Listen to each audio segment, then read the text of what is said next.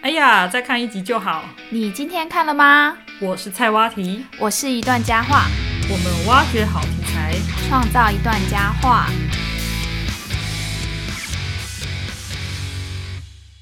米娜桑开利，欢迎回到我们的频道。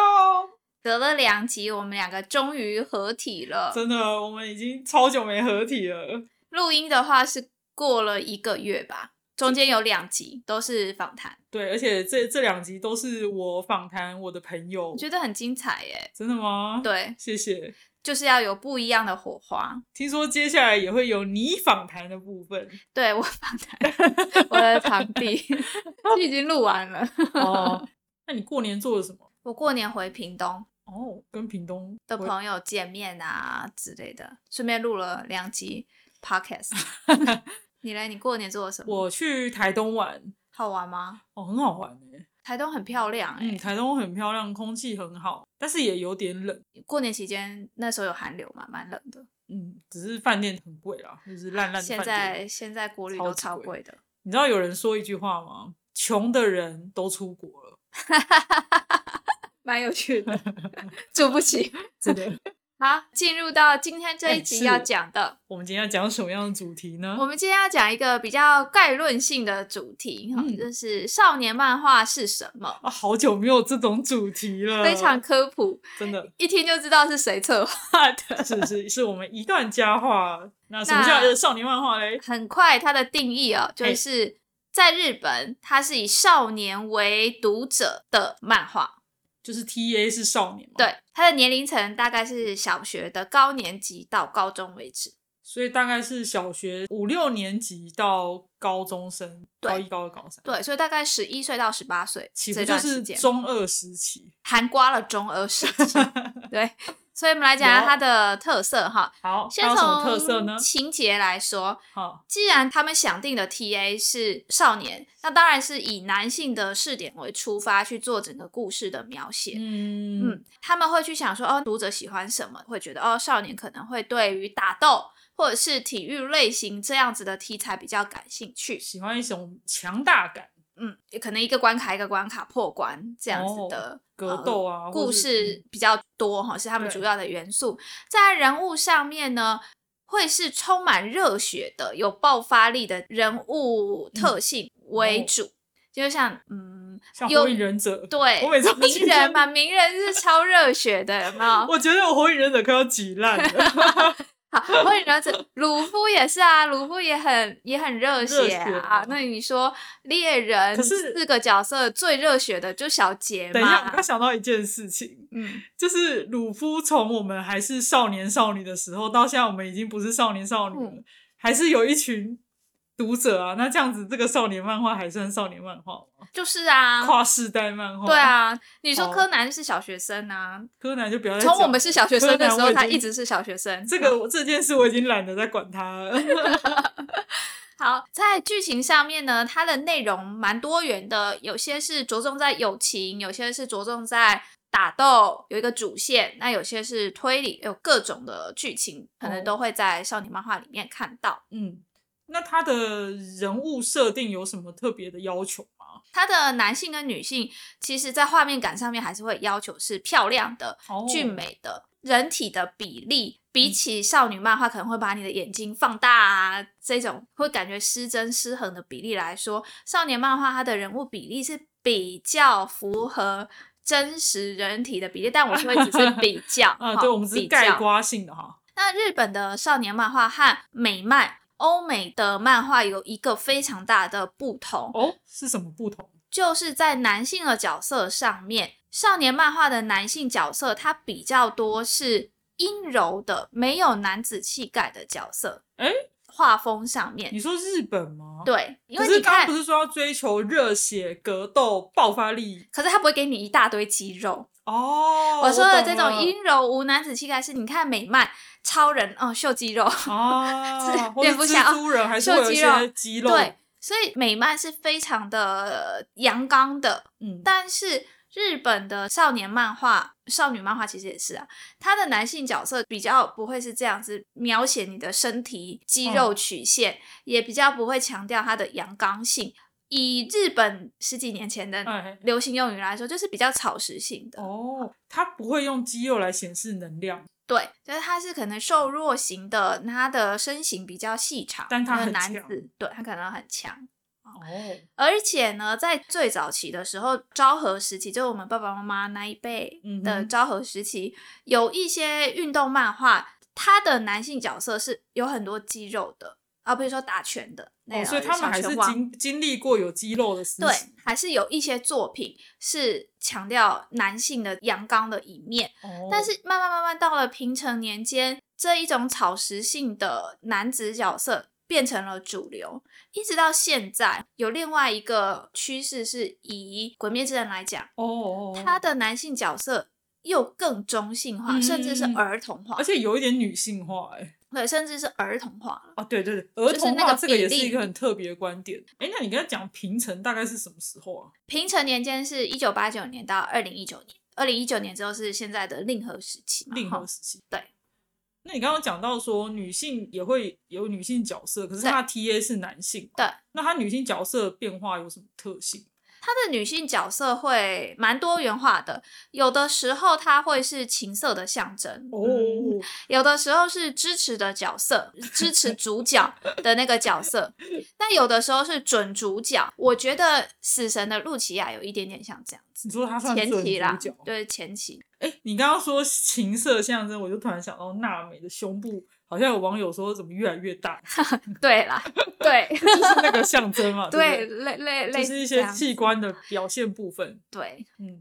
那少年漫画和少女漫画还有一个蛮不一样的地方是，在少年漫画里面呢，主角的性格深度，还有细腻的情感，以及人物之间心理层面的这种互动描写，其实是比较不足的。就跟少女漫画比较不一样，大家如果对少女漫画有兴趣的话，可以去听一下我们讲少女漫画哦排行的前十大前面有对于少女漫画一些特色进行一些分析。不过相对的，他们的剧情推进应该是比较丰富的对，没错，没错，不会只是只有爱情，然后、嗯啊爱上你，爱上我，对爱上谁？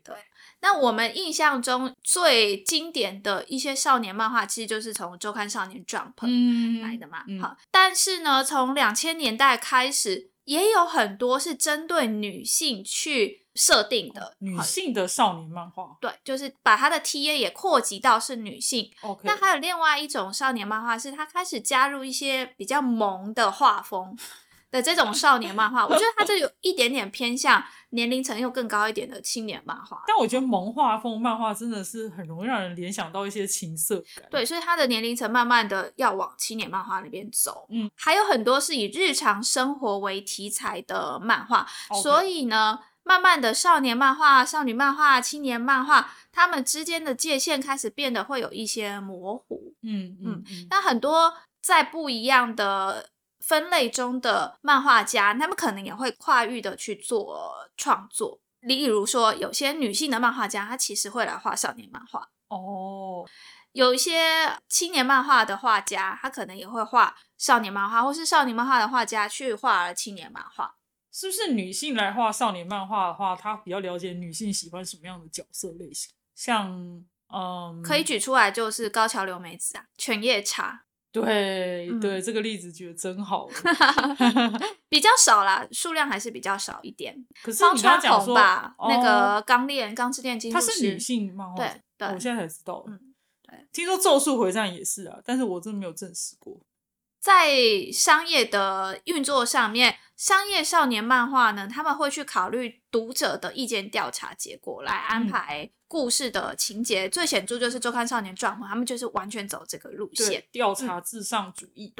接下来我们来说一下少年漫画的画风。好，少年漫画的画风呢，它会强调黑与白的对比，那它的线条会比较强劲，因为少女漫画的线条，你看很多都是很纤细的。嗯，而且它的网点会比较少女漫画啦，会有很多那种网点去呈现一种氛围。嗯对，但是少年漫画就比较少用烘托气氛的网点，它比较多都是手绘的涂黑的方式。虽然它也会使用少女漫画那种心理描写的技法，可是跟少女漫画比较起来，它真的是频率比较低一点。嗯他的这种呃角色之间的对话啊、共鸣啊、心理描写，其实都只是附加的，它更多会是在着重人物的这种动态的线条、战斗的这种现场感，或者是我们就哦速度说感对，但你刚刚讲到那个网点，我觉得很有趣，嗯因为像有一些呃，真的有在画漫画的人，他们会去研究漫画家他如何嗯不用网点来画背景。例如呢，就可以比较像猎人、死神，嗯还有可能 One Piece 这几个比较有名的，嗯他们的背景的方式真的是都还蛮不一样，尤其是在动作戏的部分。嗯文戏可能就是一些静态的嘛。那如果是动作戏的话，假设像可能火影忍者之类的，他可能就会很喜欢用那种平的线条嗯，去呈现那个速度感。嗯，那可能在死神就是大量的死神留白，死神真的是时间的变迁。嗯，也有人说猎人是很厉害的啦，就是他会呈现什么出画格的一些行为。嗯啊，我觉得这真的是很有趣的一个议题。用不用网点这件事情，我嗯很久以前有听过一个，可能有些人会觉得是偏见。嗯我我讲一下，就是我听到的是说，真正画工很厉害的漫画家，他的背景都不是用网点，都没是自错，己没画错，的嗯没。错，没错，就是会有一些崇尚不用盲点的一个流对派。对，猎人的背景很多，他真的真的是手绘。嗯好，在他变成小说之 前，在他变成哦草稿跟小说之前，这又是不能说秘密了，大家可以回去听我们的第一集。好，One Piece 也是，你可以看得出来，One Piece 它的那种很细很细的背景，哦其实几真的很乎都是细手绘。我猜作者后面有一批大军 帮他画， 嗯，助手大军。好，少年漫画它为了要表现激烈的动作场景，嗯虽然它会把画格可能斜切，哦它会用一些效果线，它可能不会用网点，可它会用很多对对对效果效线、线撞声词。啊，嗯日语是拟你声拟态词，它要加强效果。看到的时候，不是只是看到画面的动感，甚至于你还能从画面听到声音，这么最厉活害灵的活现。一页呢，我还是要来讲一下。嗯，通灵王里面有一页超强，没有画任何的网点，没有任何的背景，但是它就是极为强大，嗯，写了几个字这样子：哪一页？哪一页？阿弥陀流，无无名亦无，那一页不就全白的吗？ 只有那几个字啊？极为推荐。为什么极为推荐？它效果线用的很 好。好，大家可以去看一下，也可以去听我们第二集里面有更多对于通灵王的一些分享。好，所以除了效果线跟撞声词之外，它为了要加强一些视觉的效果，它会使用跨页，就刚刚你讲的啊，就哦两页，或者是每页一格只有一格，你知道死神超爱用的，啊，对对对， 这可个能页就只有一格，集大概只有演一点点剧情这对样对子。对对，因为总共只有几格而已。好，整体来说，少年漫画的画风，它是强调速度感、重量感、力挺感，时间感，对，那他的人物表情会比少女漫画更要明显一点，因为少女漫画哦就是、啊眼睛睁得大大的，嗯，对。但是少年漫画会去强调用人物的表情去反映他现在时刻的情心境情绪，呃，愤怒的、愁苦的。激动的、喜悦的，那嗯他的动嗯作也会比较灵活。背景用手绘的方式，比较少用网点，多用效果线，这样去强调他背景的一些深度。嗯去凸显的就是这个少年的一些理想。嗯，这样还子有的他的内角色容塑造。对，那你可以跟大家讲一下，到底有哪一些知名的少年漫画杂志吗？少年漫画杂志通常我们也会说是有三大，哦，是哪三大呢第一大就是周刊少年 Jump。 ？OK，我们在这一集里面就不会特别去说，为什么？因为我们已经有一集啊对周刊少年 Jump 的历史嗯三本柱，大家可那以一去集看讲的一非下常深哦入。其实很简单的说一下，它是集英社这个出版社发行的，嗯他在一九六八年的时候创刊，那个时候是一个月两次，所以是双周刊。嗯，但是他到了隔年一九六九年开始就变周成刊是周刊，一直到二零零三年五月为止是每个礼拜二发行。但是从二零零三年到现在这二十年来，都是礼拜一发行的。集英社原先这个出版社，它是在另外一间出版社叫小学馆底下的娱乐部门，后来它再自己独立出来。虽然我们把它放第一本讲，但是它比等一下讲的另外两本少年杂志比较晚创刊。反而他比较晚创刊，可能他最有名。对啊后来居上。算是蛮有名。对他初期因为缺乏资金，所以有一些营运困难的情况。嗯哼但是靠着他们编辑部招揽了很多实力坚强的作家，他在一九九五年的时候销售量达到六百多万册，友情650努万册力胜利，对那一套公式，创下了日本漫画杂志的最高纪录。那它的特色，编辑他会参与漫画的创作比较多，嗯而且他每一期杂志呢，他会去用问卷调查的方式来筛选他的连载作品，嗯所以读者反应不佳就会被终止连载。嗯，就被腰斩。但他还有一个经营上面的策略是，他会挖掘一些新人的作家，跟他们签订专属的契约，嗯，他们只能在 Jump 上面连载。嗯就不能同时在很多别的杂志上连载。对，这是 Jump 的特色。那接下来我们要讲的第二个杂志呢，它的名字叫《周刊少年 Magazine》，就是杂志 Magazine。Magazine，嗯它是讲谈社这一个出版社。刚刚是集英社对，嘛刚刚是景社 OK 现在是讲谈社，也是一个很大的出版公司。那它是什么时候创刊的？在一九五九年的三月十七号，那它是每个礼拜三的时候发行。嗯，那它的现在总销售量虽然落后其他的两本，但是还是有不少著名的漫画家在这边连载。嗯，嗯那事实上，它在一九七零年代销售量甚至比《周刊少年 Jump》还高。不过，因为那时候 Jump Jump 刚开始不久，那他的作品呢是有蛮多体育的，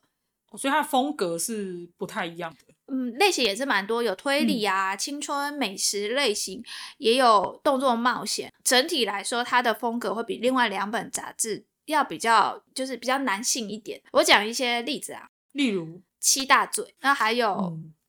《魔导少年》，对，推理的话有《金田一少年之事件簿》，再来是闪灵二人组有听过吗？很久以前哦，闪灵二人组超级好看，也是红极一时，哦我大概可以理解你说它的硬的点，嗯，跟少年周刊 Jump 不太一样不。太一样，嗯，它好像又有点成熟，对，《闪灵二人组》《鬼眼狂刀》嗯飞轮少 年》是不是又有点血更血腥一点？啊对对我觉对得，，再来它有一个很大的特色是它有很多体育漫画，像嗯是棒球的比较近的有《钻石王牌》，久一点的是《巨人之心》，那还有打拳的哈，久一点有《小拳王》，后来有《第一神 拳我发现我完全不是 T A 耶， 这刚你讲的这几部，》，对，就是对运动运类的，动没什么兴嗯趣运动类，但有一部你应该就是 T A 啦，哪一部？小当 家》，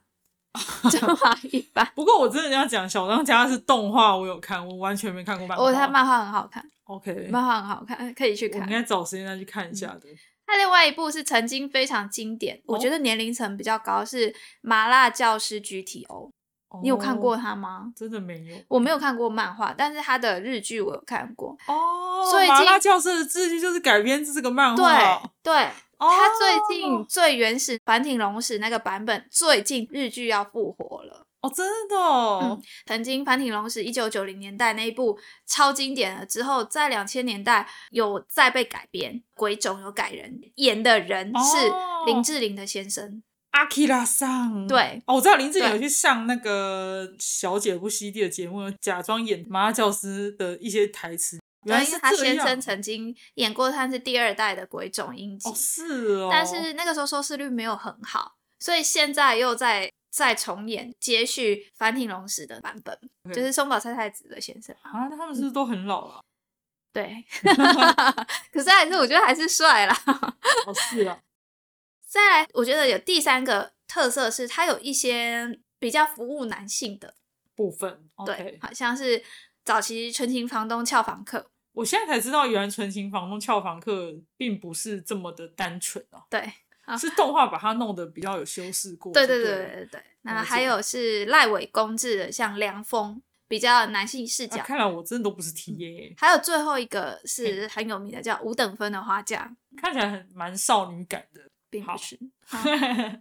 它在经营策略上面呢，虽然它还是十分的商业导向， 嗯，但是它给予新人漫画家的弹性空间呢，比较大一点，哦它不会动不动就腰斩你，哦，所以他比较没有问卷这么至上这样子。对，没有像 Jump 那样子。 OK，在漫画家的合作上面，它也不是采那种专属制的。假设你在其他的少年漫画上面你有连载，他也同意让这一些漫画家同时可以在他们这边连载。诶那感觉这一间公司比较有人性、诶比较能够包容比较多元的作品，对，然后那个作品又比较能够忠于嗯作者真正想要表达，不会说哦一定要编剧觉得这个不会红，那可能就删掉嗯，之类的。但是这个少年 magazine 它也有一些问题， 哦，就是说他会去挖角强力的漫画家。啊哈，但是他就会像缺乏少周刊少年 Jump 他那个友情、努力、胜利这样王道的少年漫画风格，哦，以及另外一本就是《周刊少年 Sunday》，比较感性诉求，嗯，它的风格就比较没有哦那么的统一。比较嗯不一致，像我们刚刚讲，它是有很多类型嘛，那就会变成你这么多不一样类型的作品放在同一个杂志上面，那你就不知道啊，那你这个杂志本身的核心风是格什到么底是什 OK，么？核心价值，对对，再来，他在经营上面也有定调说他要扩大青年的市场，还有他有个方针是他要加重日剧真人化的目标，像 GTO 有被真人嗯，化，嗯嗯，金田一也有被真人化。只是说呢，他的部分作品在画面尺度跟剧情题材上面，可能就会比较尺度比较大，嗯，比较激烈一因为点。毕像竟少年可能有一些是不能太对有一些限对，制，因可他为就像没有限制 GTO 就就尺度我就觉得很大，它几乎是青年漫画了，哦，那它就会有这一些问题。了解，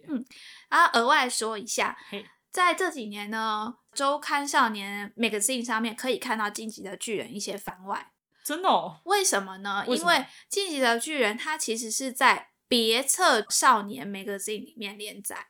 好复杂哦。别册少年因为 magazine 也是周刊少年的一个分支吗，对，对对对，可是它不是每一周，是不是去因为发它太血腥了，所以它要翻别册对里面？它要分众，它还是要做分众。哦嗯，了解，那接下来最后就一个，是三倍了嘛。嗯，周刊少年 Sunday 是小学馆出版社发行的，嗯，它是什么时候创刊的 呢？一九五九年，诶所那以也更是早嘞很早。我觉得蛮有趣的是，它虽然名字叫 Sunday，但是它是礼拜三的时候对啊，怎么发会这行？样？为什么不是在 Sunday？ 都写，都不写。知道。啊，那小学馆是日本最大的出版社之一，在第二次世界大战之后成立。当时主要是贩卖儿童为读导者向的嗯书籍，所以它叫小学馆所以。它是有卖书，不是只有漫画。对，当初为什么要把这个少年漫画的杂志叫成 Sunday 呢？是因为想让读者感受到轻松愉悦的气氛。嗯，你会吗？但我觉得我很小时候很讨厌礼拜天晚上欸，会有那个多巴胺赤字的部分，就会觉得哦， 我觉不得想要。好累哦。对，那讲到周刊少年 Sunday 有一些有名的漫画家，例如，青山刚昌，哦，青山刚昌讲到烂的柯南的部分，对，还有高桥留美子是女性漫画家《犬夜叉》的作者嘛，安达充。安达充写过什么？安达充的代表作有《美雪美雪》《四叶游戏》《邻家女孩》H Two 这些的，哦在一九九零年代是非常的红。哦嗯嗯嗯嗯。那他的整体策略跟他对漫画家的态度是怎样呢？它可以说是跟 Jump 是极端。刚刚说的怎么说 Magazine，它其实在 Sunday 跟 Jump 中间。嗯，Sunday 它就是除了某一些底线之外，它会比较自由的让漫画家在作品上面尽情的发挥。哦，晋级挥洒，对，可是它的内容定调就是它比较全面性，但它的风格是要走温情的细腻的路线，所以是他不感是热性血的，的哦对，着重人与人之间的情感描绘，这是它的在风格上面的定位。哦，难怪高桥留美子的《犬夜叉》感觉很少年，但是又还蛮有爱情的元素对存在，对，没错，甚至连杀生丸都跟小林结婚了，我也是嗯蛮感蛮，性的 蛮惊讶的。所以他们主要是重视爱情吗？嗯，比较起来，它会在爱情啊、浪漫啊、女性的视角这一些要素上面会比较重，会比其他的两个少年杂志要重一点。那它哦会让作家自己去自由发挥，所以呢，它的女作家的比例会比较高。哦，可是这样子是不是女性 TA 也会变多？对，它的女性读者是这三个少年杂志之中比率最高的。虽然它叫少年，对但是它却有很多女性读者。，对，这是它的一个特色。不过它还是有很多不一样的类型，就是嗯运动啊、科幻、魔幻、侦探这些，其实也都有。举一些例子，刚刚讲《名侦探柯南》《犬夜叉》嘛，那嗯还有像《结界师啊，结界师也》是，对，嗯，我超爱结界师的耶。 《结界师》《直木的法则》《魔法少年假修》乔与哦虎跟高桥留美子她的像《乱马二分之一》这些嗯都是在这边连载的。我发现确实，当真的把这些作品列出来的时候呢，就会觉得，哎，确实《结界师》《犬夜叉》《魔法少年假修》貌似很像少年漫画，但又嗯不是真的友情努力胜利。对，跟 Jump 不太一样的风格。可是当你不讲的时候，有时候是会没有办法立刻去分析它的不同。嗯，可是讲了之后，我会发现，哎、我好像还蛮符合 Sunday 的 TA，我好嗯像都蛮喜欢的这几部。对，嗯，那在最后呢，想要补充一个跟时事有关系的小学馆的事情，就是小学馆这一个出版社呢，一直以来都有被人家诟病说，他对于漫画家是很不尊重的。哦，例如， 《魔法少年假修》的作者，啊嗯，他曾经跟小学馆发生一个纠纷，就是他送印的彩图后来被弄丢了。啊，这不是很严重吗？对，那小学馆呢，当初提出来要赔偿他的金额是他觉得很低廉的，嗯嗯是很低嗯廉的金额，因为这件事情他非常的不满，后来就离开了小学馆，到了讲谈社。哦他在离，开之后，其实小学馆的其他漫画家都有出面去挺这个《魔法少年假修》的作者，哦包括新条真由，很有名。啊嗯嗯嗯是不是他们的稿费也很低呀、对，也有也有人说哦，他的稿费给漫画家的稿费是非常的低，像是只有神知道的世界作者，他曾经感叹说，他到了东京之后的九年稿费都没有增哇加。塞，